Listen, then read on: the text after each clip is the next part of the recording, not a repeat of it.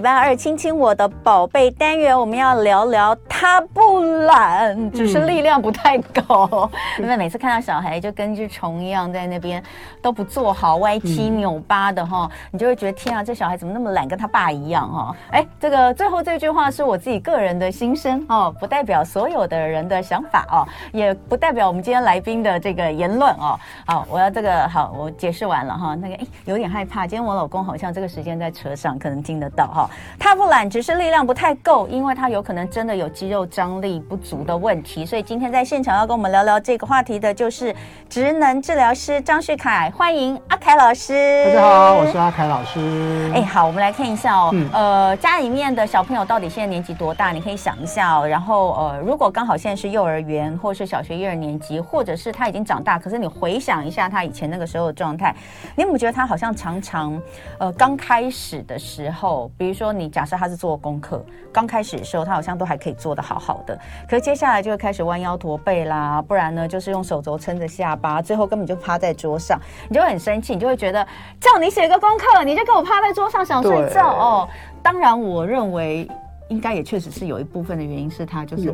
不不不不想谁喜欢写功课？对呀，对不对？对，叫你玩的时候，当然都这样跳起来这样子哦。呃，可是其实有时候有一些状况，有可能真的是肌肉张力低落的问题。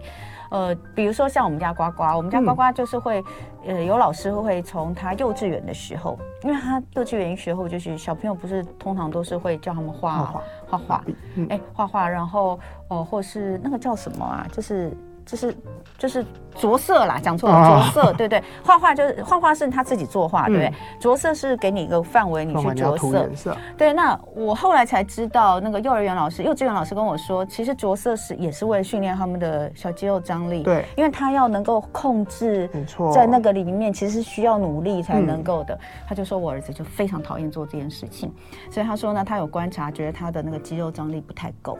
那个时候小小那个幼稚园的时候，嗯、那我就说那怎么办？他就说这个，他说还可以再观察一下，因为他毕竟现在才四五岁哈。嗯，他说但是通常如果是这样的话，可能就是没有训练他的话，到了小学的时候，他写字就会非常痛苦哦，因为他就这种张力不足。对，那你就会觉得他写字歪七扭八，然后你就会生气哈。嗯，那最近呢又发现，就是他好像也有也有老师跟我说，比如说他们在做一些感统课程的时候，需要那个趴着。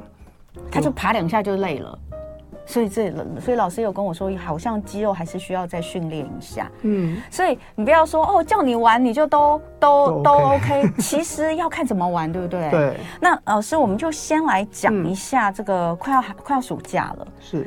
这个暑假到底是会让他们这种肌肉张力是有机会机会训练的更好，还是其实会可能会更糟的？这就看爸爸妈妈怎么安排这个生活作息了。嗯、其实肌肉张力这件事情哦，不单单只有那种小学生、幼儿园学龄前，我最近发现很多的国中生、高中生也都有这样的状况。嗯，对，所以事实上回顾一下，对啊，我在临床上已经将近三十年了。嗯，从三十年前我们就发现了，其实。绝大部分的孩子都是属于肌肉张力偏低的那一群，大概有多少？对，可不可以跟我们说？我们自己的统计大概有将近七成五啊。对，那我再问一个问题哦，这个东西是天生吗？我们也在讨论到底是不是天生的，因为我们接到个案的时候他已经出生了嘛，我没办法去考虑这个问题。但是，呃，我们发现了，其实应该都有先天跟后天的因素，那后天的因素可能占的比例比较高。主要其实还是因为社会的改变啦。其实你想想看，今天整个社会上有百分之七十五的人都是低肌肉张力。我们那时候开玩笑说，那属于那谁正常？肌肉张力正常的人叫正常吗？还是那一大族群 肌肉偏低的人叫正常？哎，你这是一个非常好的、非常好的疑问呢。对，理论上应该是绝大多数人的状态，那个是正常，正常嘛？对。那如果百分之七十的人以以上的人都是肌肉张力低，那应该肌肉张力低是正常的。对。那为什么会觉得他们不正常？是因为我们的生活形态、环境、学习的这种态度方式，都是用过去的那一个方方法在进行，所以他们没有办法融入到这个过去的那一个学习状态当中。可是我刚刚为什么问你暑假？就是因为现在暑假快到了嘛。那你知道暑假有的时候，当家长都要忙的时候，你没有办法带孩子出去玩的时候，他在家里面可能就是坐在沙发上，对，或者是看电视啦、打电动啊，那你就会觉得他更更歪来歪来歪去。对，你只要觉得孩子是。懒懒的，其实我们都会考虑是不是有肌肉张力的问题。嗯，那哪一些状况可以来判断？呃，其实你去观察孩子哦，如果你的孩子属于那种能躺就不坐、能坐就不站的孩子，嗯，他找到地方可以靠就靠着，那就是考虑肌肉张力偏低了。哦，我老公肌肉张力一定超低的。你不是说他会在听吗？没有，我现在为他找到一个。好的理由了啊，他是肌肉张力低啊。对，你们说你们家小朋友肌肉张力低，也有情有可原，情有可原，不一定是遗传，但是因为那样的态度教养下来，也是会教养下一代。是啊，我老公年轻的时候是篮球队的，篮球队会肌肉张力低吗？呃，理论上不会，但是篮球队啊，打篮球你运用到运用到的肌肉群，是不是你在平常会运用到的？哦，或者你在打篮球的时候，那个是一个爆发力。但是我们平常看的肌肉张力是看肌肉的耐力，你做的久不久？嗯，好。所以你刚刚有讲到，就是说孩子，你看他如果是歪来歪去，歪来歪去，他就是做的偏会往后倒啦，嗯、或者平常站姿的时候，我们会发现有些孩子哈，他站的时候是大肚子。肚子挺出去的，是肚子挺出去哦，不是真的大肚子哦，肚子挺出去，那个站姿就代表他是用脊椎去拉扯的方式。我们待会回来继续聊。今天我们要说的是，他不懒，只是力量不太够。你家的小朋友是不是也会有呃感觉，好像懒散啊，歪来歪去啊，歪斜啊，然后做功课做没两下就给你这个手肘撑着啊，或者是字写的乱七八糟啊，呃，这种状况呢，尤其现在快要暑假了，你可能在暑假的时候你会看他更不顺眼，因为他。他那个倒在沙发上的时间更多了。那今天呢，张旭凯阿凯老师要告诉大家，这有可能是孩子肌肉张力不够的问题哦。嗯、那我们就一起来讨论。嗯，我刚刚有问，就是说，呃，这种状况会因为孩子的时期不同，会看到不同的现象吗？其实随着孩子长大，嗯、他的肌肉张力理论上他是会越来越好的，因为他毕竟还是有在动。嗯，对，但是他毕竟跟同年龄的孩子来比，他的肌肉还是偏低，嗯，所以他的动作会刚才说的懒，嗯，接下来动作会偏慢。嗯，慢慢来，或者是去省掉一些不必要的动作。嗯，今天家里他妈妈要他去拿个东西，他可能发现他还有弟弟妹妹在，嗯，他就转换成用嘴巴说的：“嗯、弟弟妹妹，你帮我拿东西。”嗯，因为他自己可以不用动。嗯，所以你会觉得他有点小聪明，事实上是因为他肌肉张力不够。嗯，那如果换到这种小肌肉来看的话，的确啦，肌肉张力不够，影响的是耐力。嗯，所以这些小朋友到了小学要写功课，越写越多的时候。最常出现就是写一写，然后把笔一丢，然后开始甩手。嗯，对，他有时候不会说，但是我们会观察那个动作，只要甩手代表手酸，嗯，手累了，这时候我们就要开始考虑小肌肉的肌肉张力的问题，或是它本身力量的问题。那我们就去，事实上肌肉张力有问题，其实基本上是全身，所以我们会从他的站姿、他的走路的步态、他的行为来看，然后来了解说他的肌肉张力到底是什么样的一个状况，然后再去回顾他的生长发展史，到底哪个部分的环节可能是感觉统合的问题，嗯、或者真的单纯的缺乏训练所造成的。嗯、家里，哎，不用，哎，都是搭电梯啦，嗯，从小就是爸爸妈妈抱啊，不然就坐推车啊。这种小朋友，那当然就肌肉张力低嘛。为什么低？大脑就会发现说，我根本不用训练我的肌肉力量，我已经可以好好的过生活了。嗯，所以把那些血液养分都到大脑里面去，它可能变得眼睛很会看，耳朵很会听，变得很聪明，很会思考。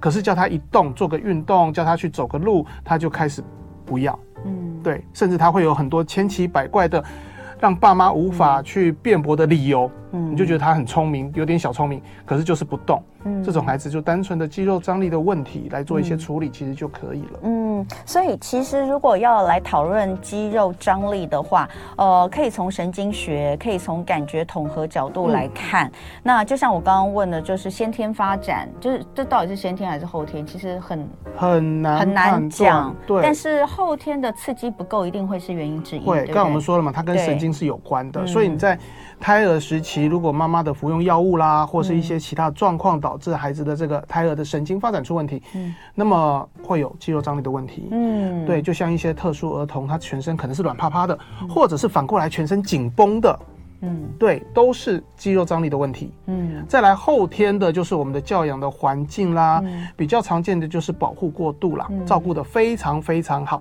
所以宝宝的这个肌肉张力就没有发展起来。嗯，第二，肌肉张力如果过低，大部分听起来都是肌肉张力低。对，哦、那它有可能就是。它的影响会是什么？因为因为你刚刚有讲到，它其实是跟耐力有关，嗯、所以就是呃，在他的生活或是各方面会会可能造成什么样的负面的影响吗？嗯、对，第一个当然就这个耐力会变差，嗯、耐力变差会影响什么？影响的是这个肌肉的持久持久度不够，嗯、所以为什么这些孩子常常会被认为是不专心？因为他们做着做着，我的肌肉已经没有办法稳定我的身体了，所以怎么办？换不同的肌肉来做，所以我可能开始偏着，换不同的姿势，所以它会变得动来动去，会有这样的状况。好，再来。这种孩子就是懒懒的感觉，懒懒的感觉，所以在沙发上，他一会儿是坐着，接下来还有什么更难的动作？趴下来斜躺。嗯，如果他在看电视，那个电视的位置的角度就跟他的身体是不同的，嗯，所以很多的孩子会造成了斜视的问题。哦，对，这个都是要注意的。哎，不过你这样讲，我想到我儿子，你知道我家呱呱真的很有趣哦。我们家的沙发上有非常多的抱枕。我我很喜欢，我很喜欢弄很多抱枕在那里。然后他从他从一年级，他现在已经二年级，快念完要升三。他从一年级开始到现在都，因为他很喜欢看书，他看大量的书。嗯，那我也有一个他在在沙发上，因为我很不喜欢他。其实我我希望他能够养成一个习惯，是坐在书桌前看书，嗯、因为坐在书桌前看书，那个专用的那个椅子可以让他的比较正嘛，对，对不对？但是他就是不喜欢，他就是喜欢在沙发上看书，所以我也我我为了就是没办法，因为没有办法我一直看着嘛，所以呢，我在那边就也有放一盏灯，阅读灯哈。那所以呢，他就会自己去那个位置，把阅读灯打开之后呢，他会用五六个垫子把自己固定住，你知道吗？他他后面会靠着，然后呢？他后面会靠着，然后左右会各放一个，哦，然后呢，他在他的腿上还会再放一个垫子，嗯、就然后可以可以放他的，手可以放他的手跟他的书，所以呢，他看书的时候就是五六个垫子把它包围起来，嗯、然后坐的正正的坐在那边看。很好，专业上这个叫摆位。他一定是肌肉张力低。呃，可是所以我很少看到他躺在沙发上，因为他会把低耶，他把他自己箍的超好的，你知道吗？对，我觉得那个不能叫低，而是他懂得如何省力。对，对不对？对对对，我不用花力气。所谓花力气，就是我大脑不用去管我的身体姿势，反正你就帮我固定住了。对对对，这时候我的大脑只要很专心的读书就好。其实也不是个坏方法，这蛮好的啊。嗯，因为我们不太可能在阅读的时候来训练自己的张力嘛，而且你一定会一定会，对，我们就专心阅读就好了。哦、好，而且它不是。都一直在那上面，他总会换一下环境，换一下姿势。哦，不会，他有时候会在那边一读读两个小时，哎，很恐怖。但是他在其他地方还是可以读书嘛？对对对对，那其实就没有问题。好，我只是突然想到这件事情，就是呃，有没有歪歪斜斜？我们家小孩真没什么歪歪斜斜，因为他会把自己固定住。好，好，那我们就来讲，你刚刚讲大部分的状况是低张，那对，呃，我之前是有听过人家讲，就是说他他的那个肌肉张力低，其实在他的求学过程里面。造成他蛮大阴影的，因为他可能是比较严重，因为还是有分严重跟轻微。嗯，他就是比如说他的他的手会，就是他要把手手抬起来或什么，其实都是蛮有时候蛮辛苦。某一边呐，某一边。最明显的就是第一个啊，最明显的是他的手两只手不太能够共同使用。也就是我们会认为他的协调性有问题，后来才发现是肌肉张力的问题，耐力不够。也就是我整个那个力量能量不够，所以我只不能提供给两手动同时产生动作，所以他只用一手。嗯，所以这些孩子从小吃东西的时候，嗯，他就是一手拿着汤匙开始咬，另外一只手就是垂着，哎，就是这样吃。哎，我觉得真的有可能，因为我儿子在打桌球的时候，另外一只手都是放放在下面的。嗯，然后那个教练每次都跟他说手举起来。然后他就会这样子举起来，因为他就是我们很自然的手会在这个位置啊，打桌球啊，其实是为了要能够协调跟平衡。对，可是他没有办法哎，他拿起来他会觉得好怪哦，他就要垂着哦。对，哦，他的垂着已经他自己发展出来的方式。哦，对，所以肌肉张力低到大了，为什么不太能够？我们不太去管他，是因为他已经自己塑造出一个自己的生活的步调了，所以那个都还好。嗯，对你真真的要他去手举起来，你看他的姿势也是很奇怪，他会变成一只招财猫。对，因为他举起来是卡住的。嗯，我用卡住的方式，我也省力啊。嗯，你跟我举的，你要手开一点啊，要维持平衡啊什么的，他反而更累。嗯，对，会有这样的状况。所以这些肌肉张力偏低的孩子哦，你看我们刚才谈论手，脚也是啊。最明显的是肌肉张力偏低的孩子会很容易有扁平足。扁平足，扁平足，对，扁平足，我们就是我们看那个脚底的脚弓，它是平的。哦，为什么？因为脚的肌肉张力不够，所以没办法把这个脚弓起来。老师，扁平足不是天生的吗？也有天生的，天生的比较偏向于是骨骨骨性的，就是骨头的，对，骨头的排列的问题。对。可是我们现在遇到很多的，我们有人称为叫做假性扁平足。哦。也就是他脚抬起来的时候是有脚弓的，可是踩下去是塌掉的。第一个原因当然要先检查他的体重，哦，重量太重会塌下去。第二个，他体重还好，哦，塌下去代表筋没有办法把它拱起来，嗯，所以这也是肌肉张力偏低的一个状况。哎，哎，那我问一下，那高弓足是因为太紧绷吗？太紧绷，对，我就高弓足，哎，好准哦，所以走路会很累啊。我妈妈也是，但我就一直以为是我遗传我妈，当然有可能，这个有可能。可是我跟我妈妈都是那种神经紧张的人，嗯，很很紧张，然后很快走路都很快，慢不下来的那种，哎。我第一次以我我从来不不知道，原来高弓跟扁平，它可能跟你的肌肉张力跟你的情绪是有关的。对，很多东西环环相扣，只是我们看的重点不同而已。对，那如果是扁平足，还真的就有点点不麻烦，呃，有点麻烦，因为有很多的，有很多好像呃，这什么运动还是什么东西，扁平足的都比较不方便，对，对不对？对。哦，所以到底是因为这样才不方便，还是其实它本来就？呃，因为肌肉张力比较低哦，所以他可能做一些东西不方便。那我在讲运动哦，肌肉张力低的人对他来说做哪些运动其实是可能会有影响的吗？只要是你长时间的那一种运动都会，嗯，比如说跑步，嗯，对，或者是呃，你有什么长时间要用一个姿势的，你当然不可能，比如说拔河，嗯，这种你要同一个时呃一段时间里面用一群肌肉一直在一直用力的这一种，嗯，对他来说就会影响。脚踏车也有可能，嗯，对，但是我们如果说今天我是做短跑，嗯、我把距离缩短，他可能表现还好，嗯，所以这些我们常常在评估，跟家长说你的孩子是肌肉张力偏低，嗯，耐力会不够。妈妈的第一个反应，嗯、不会啊，他每次要冲就冲第一个啊，对啊，对啊，那我每次要跳就跳好高啊，嗯，那就是一瞬间。他有爆发力，嗯、但是耐力会不够。嗯，对，所以我们要看的是他的一个持久性。嗯，所以这些孩子就会持久性一定会影响到注意力的持久性。嗯对，所以我就坐不住了，我的没有办法，甚至哎，不要忘记了，我们眼睛旁边也是六条肌肉在控制的。嗯，你看书看久了，这个肌肉也是没有力量，也是会累的，嗯、所以就不专心了，嗯、就想休息了。嗯，那当然也有很少数的是肌肉高张，就像你刚刚讲、嗯，对，其实很少，很少。对，你说你其实这个做了这么久，到现在也只碰过一，我碰过一柜而已。嗯、对，是什么状况？高张的话，这个小朋友的动作就是有些动作他就是做的很不明确，就是做一半他会停住，没有办法，比如说。写字，他写的那个笔画，那个那个长短，它是比较短的，就只有动一下就不能再动，再画再画一点点就可以，他也不画了。后来发现他就是肌肉张力的一个偏高，然后甚至影响到他的关节的角度。我们的关节角度，你说我这样子弯起来可以到九十度，它就是搬不起来了。嗯，肌肉变得很紧绷的感觉。嗯，但是又没有到。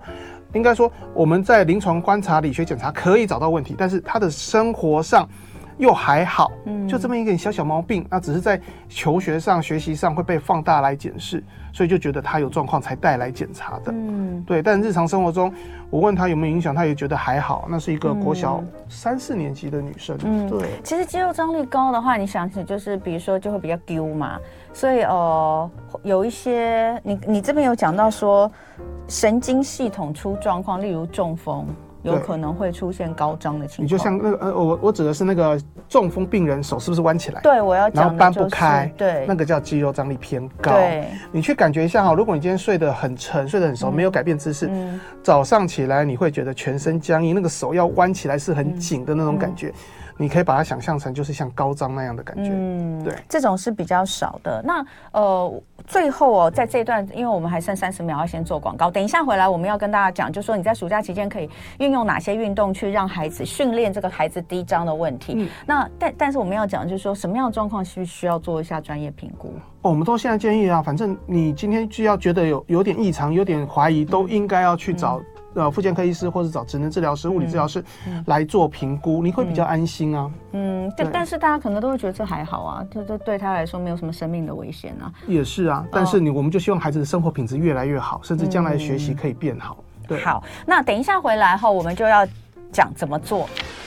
我们要再次回到今天礼拜二亲亲我的宝贝主题，他不懒，只是力量不太够。我们来讨论一下孩子肌肉张力的问题。嗯、那今天在我们现场的是职能治疗师张旭凯阿凯老师，欢迎阿凯老师。大家好，我是张旭凯阿凯老师。刚刚呢，十分钟的时间，我们其实都没闲着。YouTube 上有蛮多的妈妈们哦，都在问问题哦，很有趣哦。这个刚刚呃听到一个这个阿凯老师说的这个，我真的是觉得好可怕。嗯、我第一次听到，他就说很多，因为我说不是每个小孩都会踮脚走路吗？都会踮脚一段时间吗？他就说对，可是老人家会说不行，因为呢有一种说法说是家里的祖先长辈回来看小朋友，然后拉着他的衣领来训练他走路，所以他就垫脚尖起来了。所以不可以让他这样子。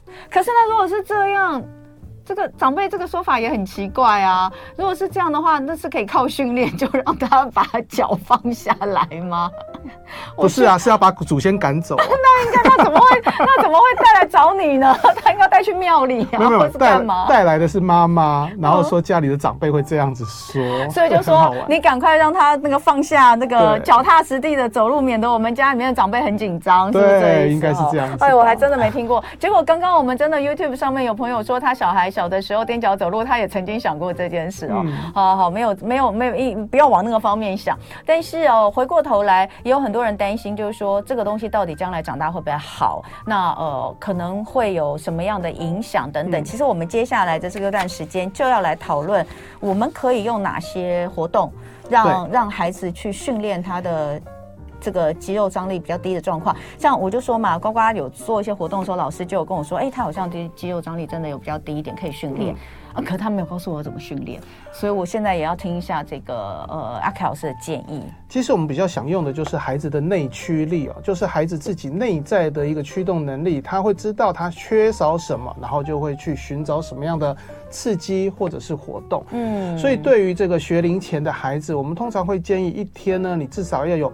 呃，一天要有一个小哎，半个小时到一个小时的这一个活动时间，也就是你只要带他去公园啦，或者是空旷的场地，你准备那种大的海滩球啦，或者你今天小一点的飞盘啦、毽子啦，或球丢来丢去，对他来说啊，他只要奔跑，他只要用力出力。基本上就可以训练他的肌肉张力的形成，也就是在从感觉统合这个神经系统的角度来看，我今天给予你速度的刺激，还有这个用力的刺激，就可以帮助大脑整合来建立正常的肌肉张力。嗯，对，所以呢，对于幼学龄前的，你就让他多动哦，不要说今天他上了很多静态的才艺课，我们常常会问家长说。哎，你的小朋友除了在学校上学以外，那上了什么才艺课？如果绝大部分都是属于静态的，真的我们就会建议你要么就去找一些动态的，要么就是假日多给他一些活动的时间。嗯，对，让他动动到流汗都没有关系。当然，你要注意他的健康的等等问题，脱水的问题。到了小学之后，你当然除了体育课以外，我们会建议每天。呃，理论上每天都要有一个小时的活动时间啦。嗯，但是小学以后你的学业真的忙，所以我们会建议周末假日就尽量不要待在家里，能够出去走走，能够出去爬山都很好。或者你开始要培养他运动的习惯，一些跟空间啊，也就是要移动的一些跟用力有关的运动，比如说我们其实蛮建议游泳。游泳的部分，你看那个是三度空间的移动，而且它是要用力的，要抵抗水的阻力。其他的部分，大家会常用的篮球啦、足球啦，甚至呃骑脚踏车，呃，直排轮其实也都可以，那都就是要一段时间来让他去做练习。嗯，那么这段时间，呃，如果上这些才艺课，要注意的是，可能要跟教练谈好。我们重点是让孩子得到这些刺激，而不见得是训练这些技巧，因为这些肌肉张力偏低的孩子，在运动技巧上当然就会比较落后一些。有些教练会说，你的孩子这个技巧不好，不要来上课。嗯，所以我们只是让孩子在这个课程当中去体验，去得到这些该有的刺激，来帮助他的肌肉张力慢慢的恢复正常。嗯，哎，那像呃，我我这边资料是老师呃有给我们的建议嘛，就是说我们都知道孩子现在比较了解，以前哪里懂这些？我们小的时候，我们的父母根本不会有时间去了解这些，也没有这些概念。但是现在的爸爸妈妈，其实尤其是妈妈。哦，都是看很多书，很认真哦。像我们的听众朋友都是。那呃，我们会知道，以感觉统合来说，孩子在成长的时候最重要的两个呃，本体觉、前庭觉，对不对？那这两个的差异。呃，我们可不可以再跟大家说一下？Oh, okay, 然后我们就在讲，比如说以肌肉张力低的状况之下，嗯、我们是比较建议从事哪方面的活动，是刺激哪一个部分，oh, okay, 好不好？好，嗯，呃，感觉统合基本上呢，讲的是主要的七种感觉：视听嗅味触跟本体前庭。对，好，视听嗅味触这没问题了。那前庭跟本体是什么呢？前庭是我们感觉速度的一种能力。你今天坐在车上，你可能出去旅游，坐在车上，你闭起眼睛小睡一下，但是你都可以感觉到车子在移动，左转右转前进，甚至是停下来，这个就是我们前庭觉。前庭觉大家知道的，呃，它的位置就在我们的那个耳瓜三半规管哦，这个大家听听到会觉得跟平衡有关，的确它跟我们平衡是会有影响的，所以这是我们感觉速度的一种能力，这个叫前庭觉。本体觉是我们知道我们肢体位置的一个能力。呃，今天我们常做的测试就是，你把你的双手的食指伸出来，然后呢，把把两只手放在头顶上，让食指的这个指尖能够碰在一起。哎，为什么碰得到？是怎样？眼睛要闭起来吗？呃，不用不用不用，你反正你也看不到，所以你把你的食指碰在一起，哦，指尖对指尖。哎，你怎么没有对到？可以，OK。我看着我就可以啊。哎，你如果你不看呢？我看着不行哎，糟糕，糟糕，欸、我碰不到哎、欸，为什么？所以我是，但是我怀疑是你手上的东西，怎样？手上增加的东西的重量可能会影响我们的判断。我可以耶、欸，来，对，其实可以啦，对，碰得到碰不到的差异在哪里？好，碰得到，你要想为什么碰得到？有些人会说是触觉，没有啊，你在碰的过程中你没有任何的触觉。哎、欸，快点告诉我，你们有这样做吗？请把你的指尖哦，食指指尖伸出来，然后放在你的头上，嗯、放在你的头上哦。然后你能不能碰到？你能不能碰到食指指尖？我碰得到。对，好，可以，可以，可以。这个就是本体觉哦，肢呃或者叫做肌肉关节的感觉。哦、我们的大简单的说，就是在我们大脑建立一个身体的地图，你知道你手脚的位置。对，如果你今天这个身体地图没建立好，本体觉出问题，这个孩子呢就可能会只用眼睛来看。所以有些人呢、哦，来那个抄写，小朋友到了抄写联络部的阶段最明显。嗯，他怎么抄写？眼睛看着黑板，然后开始抄写，就发现他写的是歪的，写的是偏的，字体都不对了。嗯，因为他自己没有办法感受到手的位置，嗯，所以他变成看一个字写一个字，所以速度变慢，又被认为不专心。事实上是本体觉出问题。嗯，对，会有这样的状况。嗯，所以这两类的。呃，本体觉跟前庭觉，哎、欸，我们要来做训练，那就针对他们需要的刺激。嗯，我们没有办法直接矫正我们的神经系统。嗯，我们只能给他需要的东西，嗯、让大脑得到这些讯息以后，来慢慢的调整。对，所以前庭刺激要给的就是速度，有移动速度。你让孩子骑三轮车，呃，脚踏车、滑板车到直排轮，到跑步啊、呃，有移动的、有速度的感的都可以。游泳算吗？游泳算。好，甚至到了我既然要给速度，甚至你今天让他坐在车上，爸爸开车上高速公路都算，嗯，对。但是重点是速度啊，那个那个速度感要出来。哎，那个从物理学讲，那个速度是有改变的，要改变的。你定速不行哦。那比如说像他们如果打那个打篮球、有踢足球，都在跑来跑去。哎，那个就在意的是跑来跑去有没有碰到球，那就不重不是重点了。对，就让他有跑来跑去就好，那就可以了。对，所以有速度。第二个本体觉就是要出力。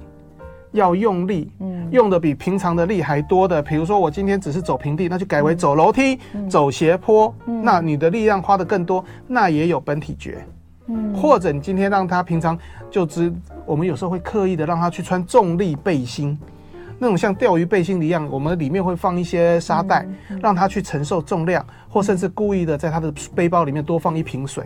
嗯，那个叫多一点重量，或在家里的时候让他去帮忙搬东西，嗯，哎、欸，多一点用力就可以刺激他的本体觉。哎、欸，那我们刚刚讲的肌肉张力低的训练，好像比较偏向本体觉的刺激，是不是？因为你要用本体觉的时候，你看我今天要搬东西，我我不可能只有单单纯搬起来就放，我一定会让它移动，这样比较好玩，所以。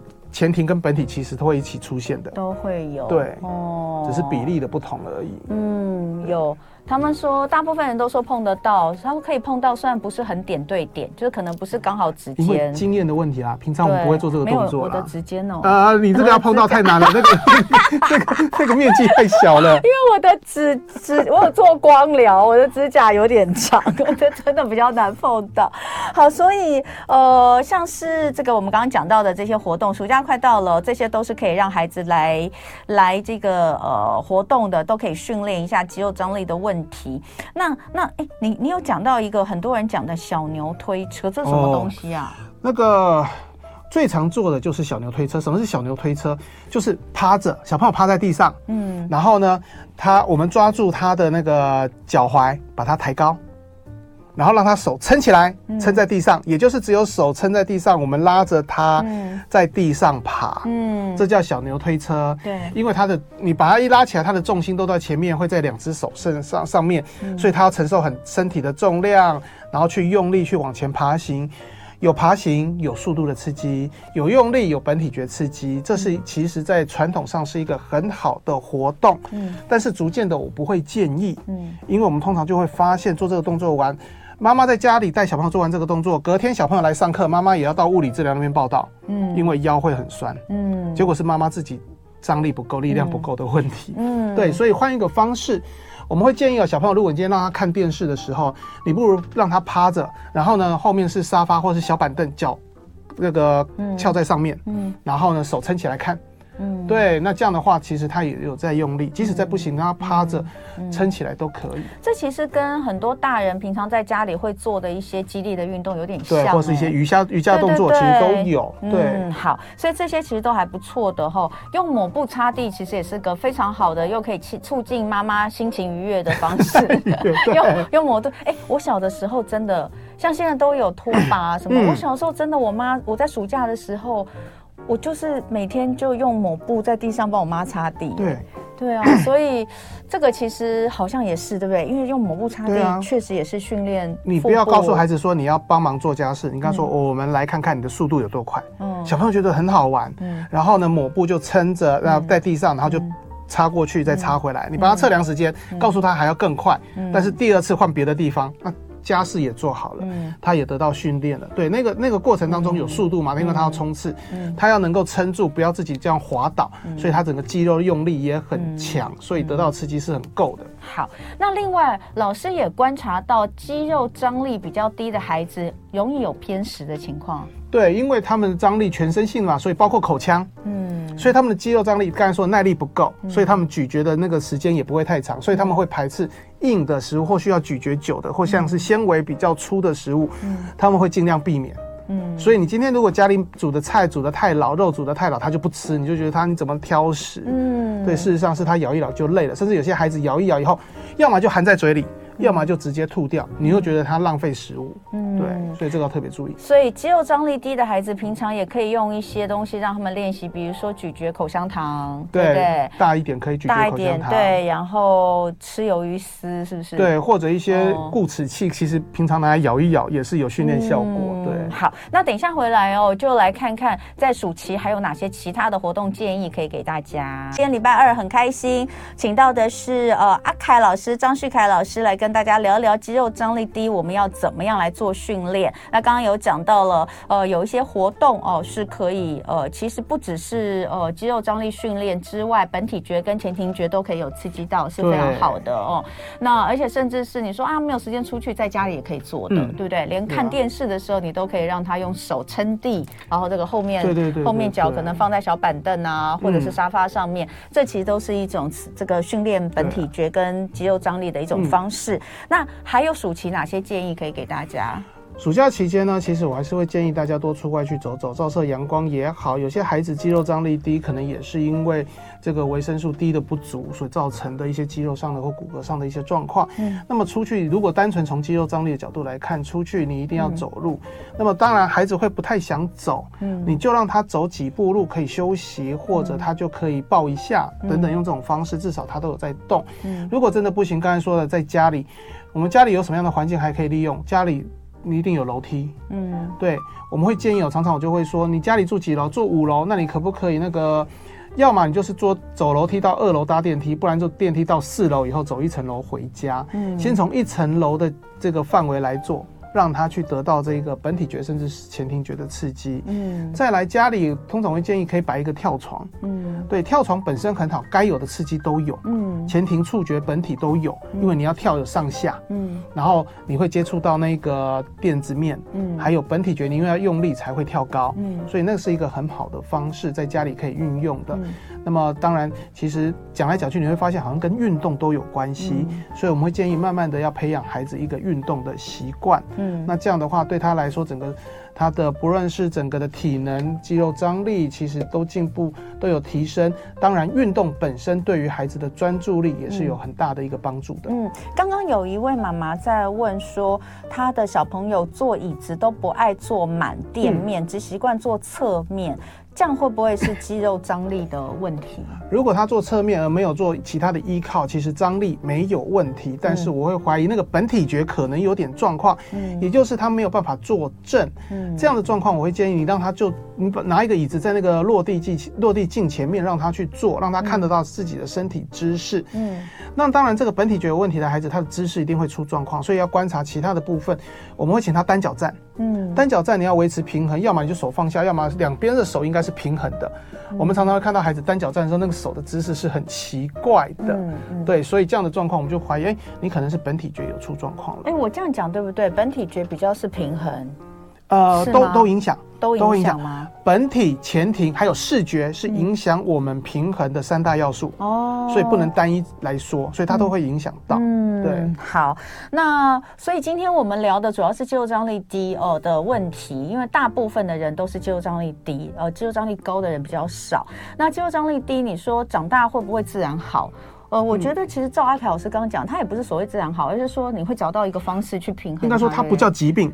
对对，它会慢慢的提升，嗯、那就看我们的生活上怎么去做。如果改变，嗯、如果他的环境都不需要动，嗯、他为什么要提升肌肉张力？他也没有必要。我我就记得之前有一位，就是他就说他从小就是比较严重肌肉张力不足，他只是觉得他非常容易累。嗯，真的，你你这样可以想象，就是他做任何事情可能要比我们多出力嘛。对，所以你就会比较容易累。那累了，当然就是，呃。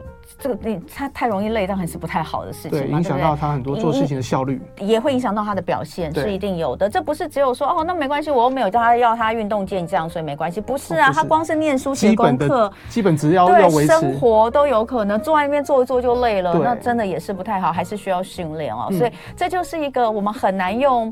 我们很难用看看得出来他的问题，然后也很难觉得说这个东西严重或不严重。他当然没有严重到这个什么跟这个危及健康有关，对，不危及生命啦。对，但你会就像影响生活品质，生活品质，对，对，生活品质，然后还有自我的一些，不止孩子的生活品质，爸妈的生活品质也受影响，嗯，对不对？你就觉得他懒懒的，然后每次都要抱，你也很累，对，所以这个东西还是可以关注一下。那尤其是暑假快到了，真的可以利用孩子如果比较多跟他相处的时间来帮他做一点训练，嗯，跟着孩子一起运动。对，谢谢阿凯老师。谢谢。那大家也可以去 follow 一下阿凯老师的 FB 张旭凯老师哦。有任何的这些问题，也可以请教阿凯老师，谢谢啊，凯老师，就爱点你，UFO。